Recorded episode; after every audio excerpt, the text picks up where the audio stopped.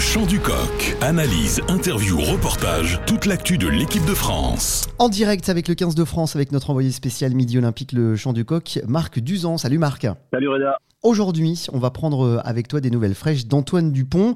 Et les nouvelles sont plutôt bonnes, semble-t-il, voire même très bonnes, Marc. Oui, tout à fait. Alors, euh, lundi après-midi et quelques heures après que le, le chirurgien ayant opéré Antoine Dupont il y a trois semaines, Frédéric Lauwers ait donné son feu vert à la reprise de l'entraînement du capitaine tricolore. Le monsieur santé du 15 de France, Bruno Boussagol, a annoncé que Dupont allait reprendre les contacts normalement à l'entraînement de ce soir, la séance collective étant prévue à 17h15 à Rueil-Malmaison.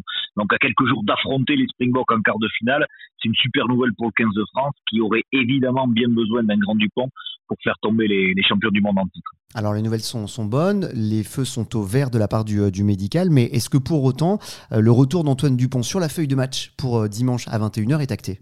Alors pas tout à fait. évidemment, l'option de titulariser le meilleur joueur du monde, le leader incontesté de ce groupe France, est évidemment tentante.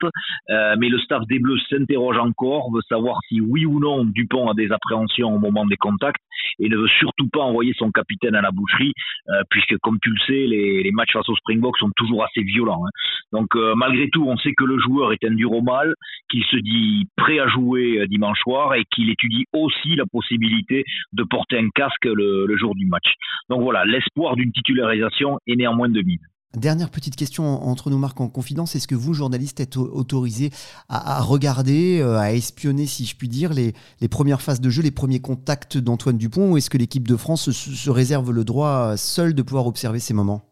Si tu me poses la question demain matin, je te répondrai par l'affirmative, puisque l'entraînement du jour est ouvert à 17h15 et on aura accès à 20 minutes d'entraînement et on saura euh, comment Antoine Dupont réagit au premier contact, au premier plaquage, au premier choc et, à tout ça. Les nouvelles sont, bonnes, donc pour le moment, en tous les cas, côté Antoine Dupont. Par contre, euh, côté Julien Marchand, cette fois-ci vers un autre Toulousain, là, on a des nouvelles qui sont pas forcément très très bonnes pour le moment, Marc. Oui, euh, c'est, désormais acté. Hein. Julien Marchand ne pourra pas tenir sa place face au Springbok dimanche soir. C'est ce qu'a confirmé Bruno Boussagol, le manager santé du 15 de France, en conférence de presse hier après-midi. Alors je te rappelle que, que Marchand avait été blessé à la cuisse lors du match d'ouverture face à la Nouvelle-Zélande et que depuis, il n'a disputé aucun match avec le 15 de France en phase de poule.